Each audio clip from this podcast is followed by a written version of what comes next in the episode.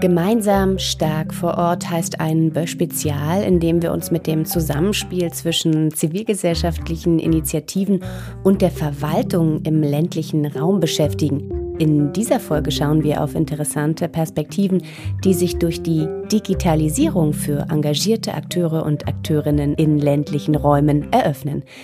Digitales Handeln interessiert uns. Mein Name ist Mandy Schielke. Herzlich willkommen zu diesem Podcast.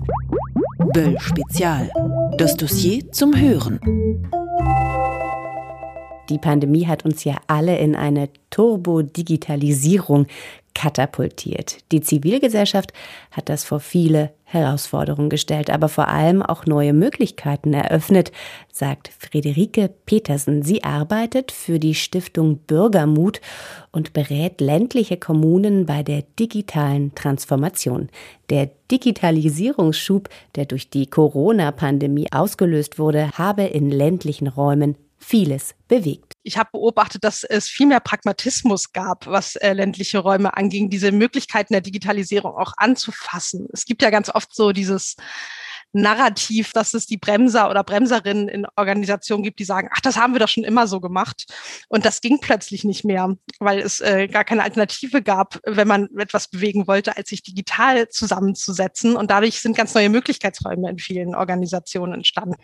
Dass man einfach mal ausprobiert hat, wie ist das denn, wenn wir uns zwischendurch mal per Videocall treffen oder wenn wir zusammen an einem Text schreiben, anstatt den hin und her zu schicken oder auf dem Server zu speichern im Vereinsbüro oder ähnliches, ist, glaube ich, ganz viel passiert passiert. Wenn wir auf Gesundheitsversorgung gucken, aber auch was Kommunikation oder Mitfahrgelegenheiten oder auch ähm, regionale Produkte äh, angeht. Und ich glaube, dass da in der Pandemie nochmal ganz neue eben Denkräume entstanden sind, auch positiver darauf zuzugehen, weil es eben der Kanal war, der plötzlich offen stand. Digital sichtbar handeln.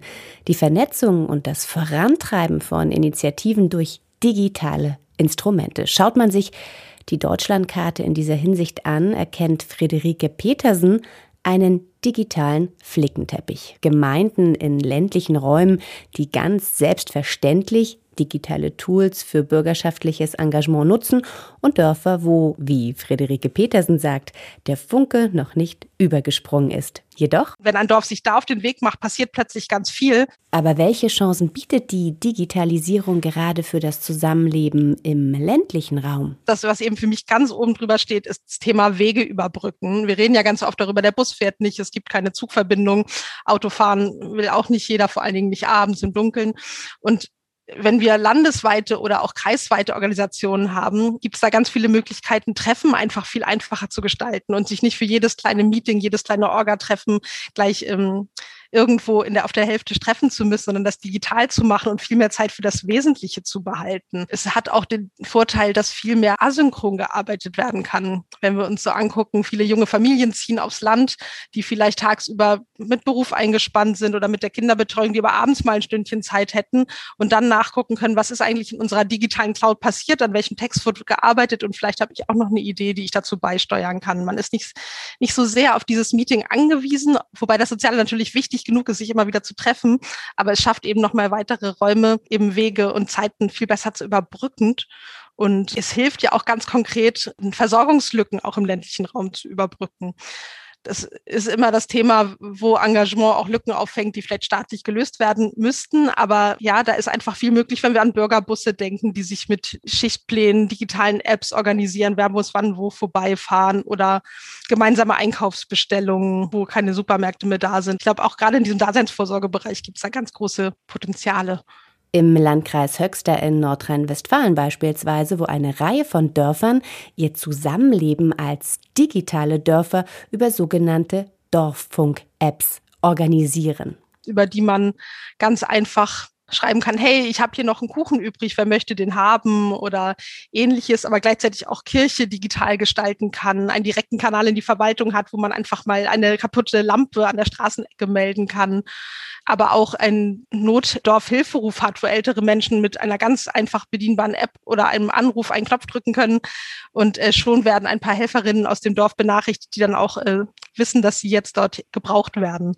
Die haben äh, einen großen Bildschirm im Dorfladen hängen, wo die App für alle läuft, die sie nicht auf dem Handy haben, aber die ihre gesamten, ihr gesamtes soziales Miteinander gemeinsam organisieren und auch immer wieder neue Lotsen ausbilden, die andere dabei unterstützen und befähigen, daran auch teilhaben zu können. Weil das ist ja der, der zweite große Teil, dass es nicht nur darum geht, die richtigen Handwerkszeuge digital an der Hand zu haben, sondern auch alle mitzunehmen, daran mitwirken zu können. Und wenn es da Vorbehalte gibt, ist es natürlich super, wenn jemand aus meinem Ort, der vielleicht auch ähnlich alt ist wie ich oder so, mir erklären kann, worum es eigentlich geht und wie das funktioniert. Ich glaube, das ist auch ein großer Gewinnpunkt, um da weiterzukommen. Heidrun Wuttke leitet das Projekt Dorf Zukunft Digital im Landkreis Höxter in Nordrhein-Westfalen, das die digitale Transformation von inzwischen 30 Dörfern angestoßen und befördert hat. Also wir sind gestoßen auf eine sehr starke Anpack- und Mitmachkultur, die hier in Ostwestfalen sehr ausgeprägt ist. Insofern war es jetzt nicht so, dass wir den Dörfern erst buchstabieren mussten, was Digitalisierung ist, sondern ganz im Gegenteil. In vielen Dörfern gab es Menschen,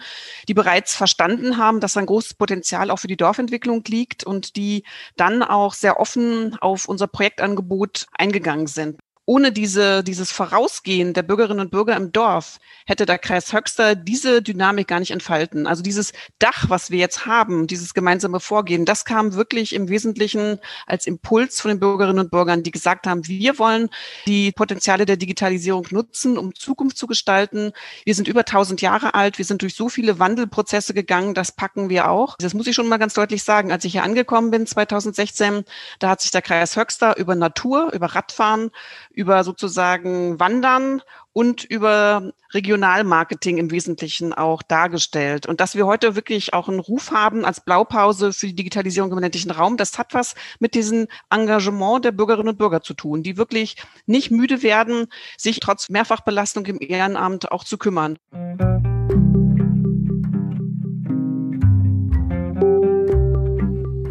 Mitmachen, digitale Lösungen ausprobieren. Aber es gibt auch Vorbehalte gegenüber der Digitalisierung, vor allem bei Menschen, die nicht zu den sogenannten Digital Natives gehören. Grit Krömer von der Dorfbewegung aus Brandenburg stimmt zu. Das fordert uns ganz schön heraus in unserer Altersmischung. Und das die große Herausforderung für uns ist, wie kommen wir aus der analogen Welt in die digitale und auch wieder zurück? Denn die meisten Menschen in den Dörfern sehnen sich extrem danach, sich persönlich zu treffen und auch wieder ja, die normalen Dorfgespräche zu führen. Wir haben, glaube ich, alle eine große Zoom-Müdigkeit. Aber insgesamt war das letzte Jahr für uns schon ein gewaltiger Schwung, weil wir einfach gemerkt haben, wir werden sichtbarer. Und wenn man da bestimmte, ja, Befangenheiten ablegt, schaffen wir es auch, unsere Leute jenseits der 65 plus oder 70 plus auch mit ins Team zu holen. Digitales Handeln dürfe dabei nicht als lästiger Ersatz, sondern könnte im besten Fall als sinnvolle, arbeitserleichternde Ergänzung begriffen werden für Aufgaben, die Algorithmen einfach schneller und besser können, sagt Friederike Petersen von der Stiftung Bürgermut. Ein Beispiel die Organisation der Einsatzpläne für den Bürgerbus auf dem Land. Und sie nennt weitere Beispiele. Die Frage ist ja, ob es mir mittelfristig mehr Arbeit abnimmt. Ne? Zum Beispiel, was so Datenverwaltung von Mitgliedern angeht oder Mitgliedsbeiträge eintreiben. All solche Themen, da sitzen einige Vereine noch über langen Zettellisten und kreuzen von Hand ab, indem sie die Kontoauszüge abgleichen oder ähnliches. Da gibt es ja schon ganz andere Datenbankmöglichkeiten, wo man mit einem Klick sieht, wer hat denn schon bezahlt und wo man auch, wenn zum Beispiel so DSGVO-Anfragen kommen, was habt ihr eigentlich über mich gespeichert oder ich möchte gelöscht werden, das viel einfacher ablösen kann, als wenn man auf in allen Daten suchen muss, wo dieser Name noch drin steht. All das macht uns die Arbeit ja am Ende viel leichter, wenn wir uns auf diesen Weg machen. Wenn man einfach ein kleines neues Tool einführt, was zum Beispiel die Planung von einer Veranstaltung viel leichter macht, weil alles auf einen Blick da steht, was alle auch schnell gelernt haben und dann so große Projekte, wo man tatsächlich am Anfang ein bisschen mehr Arbeit hat, aber in der langen Sicht sich einfach vieles auch einfacher machen kann, um dann mehr Zeit für die eigentliche Arbeit, für das Miteinander zu haben, wenn man ein Fest organisiert zum Beispiel. Digitales Handeln kann ebenso das Zusammenspiel zwischen zivilgesellschaftlichen Initiativen und der Verwaltung vereinfachen. Ein Beispiel dafür die sogenannte smarte Bürgerhalle. Das ist so ein sehr schönes Beispiel auch dafür, wo Digitalisierung es einfacher macht. Die smarte Bürgerhalle ist einfach sehr gut, so wie man das auch von smarten Küchengeräten oder so kennt, über Apps steuerbar. Und wenn wir gerade uns angucken, im ländlichen Raum gibt es ja nicht unbedingt hauptamtliche Bürgermeister, die ein Bürgertreffen, Gemeindehaus oder die Sporthalle verwalten, die dann auch von zu Hause per App sehen können, ah, ist die Heizung überall aus, sind die Fenster überall zu, per Mausklick auch oder per Code einfach äh, die Öffnung ermöglichen können. Ne? Dieses Thema Schlüsselübergabe, wer hat gerade den Schlüssel, wo kriege ich den her? Also was kann ja auch digital gelöst werden und macht es viel einfacher, sich mit mehreren Organisationen, Vereinen auch Gebäude zu teilen. Und das bringt uns direkt zu der Idee des digitalen Rathauses. Der Austausch mit dem Amt kann so rascher und einfacher werden, wenn ein Verein seine Satzungsänderung beispielsweise online erledigen kann. Was da auch drin steckt, ist ja, dass man zum Beispiel überhaupt auf digitalen Verteilern landet und Infos passgenau von der Verwaltung bekommt, wenn es vielleicht neue Förderprogramme gibt oder Infos, die relevant sind zu Datenschutz oder ähnliche Änderungen, wo die Verwaltung ja auch eine Hilfestelle geben kann, Vereine durch diesen ganzen Informationsfuß zu geleiten. Und ganz wichtig ist, glaube ich, auch, dass die Verwaltung ähm, zuhört, wo Hilfe gebraucht wird. Und das eine ist die, das Thema Ausstattung ähm, mit mit Breitband, mit Technik, was auch immer.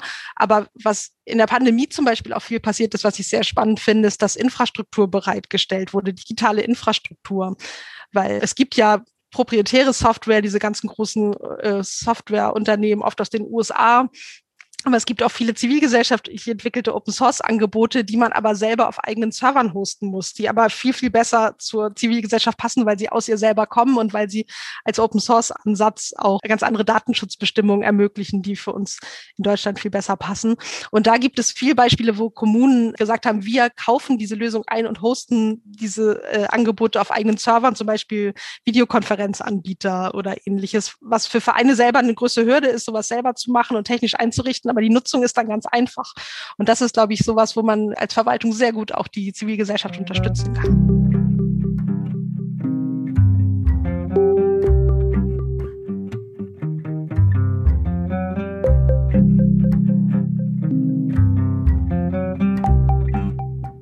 Aber wie sieht es überhaupt aus mit der technischen Seite? Apps bedienen, Konferenzen organisieren, dafür braucht man ein gutes Netz via Breitband, Glasfaser oder mobil. Ja, ich erinnere mich, dass ich im Sommer vor der Pandemie an einem Bahnhof in Brandenburg fast zwei Stunden gesessen habe, weil ich mich darauf verlassen hatte, dass ich per Handy nachgucken kann, wann mein Rückfahrzug fährt. Und das war nicht der Fall. Und da habe ich natürlich sehr stark auch gemerkt, wie blöd das ist, wenn man das nicht hat. Dann macht das natürlich alles überhaupt keinen Sinn. Aber ich habe auch in Workshops oft erlebt, dass diese Breitbandausstattung so vorgeschoben wird, um sich gar nicht überhaupt damit zu beschäftigen, was, was möglich ist. Auch mit schwachem Internet lässt sich ja schon sehr viel gemeinsam denken oder machen. Da gibt es auch sehr datensparsame Lösungen. Und ähm, ich erlebe das zwar oft als Totschlagargument, aber nichtsdestotrotz muss da einfach ganz viel passieren. Und der Andreas Brom treibt als Bürgermeister für die Altmark ja sehr stark voran, dass die sehr schnelles Internet bekommen, was schneller sein wird dann als das, was sie in der Landeshauptstadt bei sich in Sachsen-Anhalt haben da gibt es auch ganz viele spannende andere Engagementfelder, die entstanden sind, sich eben selber für dieses Breitband einzusetzen, was es noch nicht bei ihm gibt, oder andere Lösungen, äh, schnelles Internet ins Dorf zu bringen. Teilweise haben ja sogar Gemeinschaften selber mit dem Bagger sich die letzten Meter zu ihrem Dorf äh, ausgegraben, um das Glasfaser zu verlegen und richtig tatkräftig angepackt. Und worüber ja auch im Kontext Digitalisierung im ländlichen Raum viel gesprochen wurde jetzt in der Pandemie, sind Zuzügler, die jetzt die Chance ergriffen haben, den ländlichen Raum neu zu beleben, indem sie hinziehen, weil mobiles Arbeiten ganz anders möglich geworden ist. Und wenn man da als Region auch auf Zuzug setzt, was ja viele Regionen tun, um Leben, Leben ins Dorf zu bringen, dann ist man natürlich gut aufgestellt, wenn man Internet hat. Die Pandemie hat die Chancen der Digitalisierung gerade für das Zusammenleben in ländlichen Räumen enorm sichtbar gemacht. Ein kultureller Wandel ist angestoßen. Wir sprechen ja, wenn wir über digitale Transformation sprechen, auch nicht nur über digitale Anwendungen, sondern über so eine ganze Kultur oder so ein, so ein Mindset, was sich da Bahn bricht und wo eben neue Verhaltensweisen eingeübt werden. Und wenn es eben ist, es muss nicht für jedes Treffen ähm, ein Präsenztreffen sein oder wir brauchen nicht ein Aktenordner, wenn wir ein neues Projekt anlegen. Da gibt es vielleicht auch ein Tool, was viel einfacher und handhabbarer für alle ist, um darauf zuzugreifen oder ähnliches. Dann sind das ja verinnerlichte Verhaltensweisen, die auch bleiben für weitere Vorhaben, die man hat.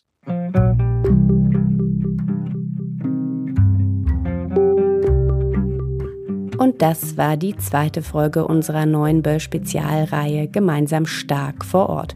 Unsere nächste Folge wagt dann einen Ausblick und steht unter der Überschrift Wo und wie lernen eigentlich Amt und Initiativen das Kooperieren?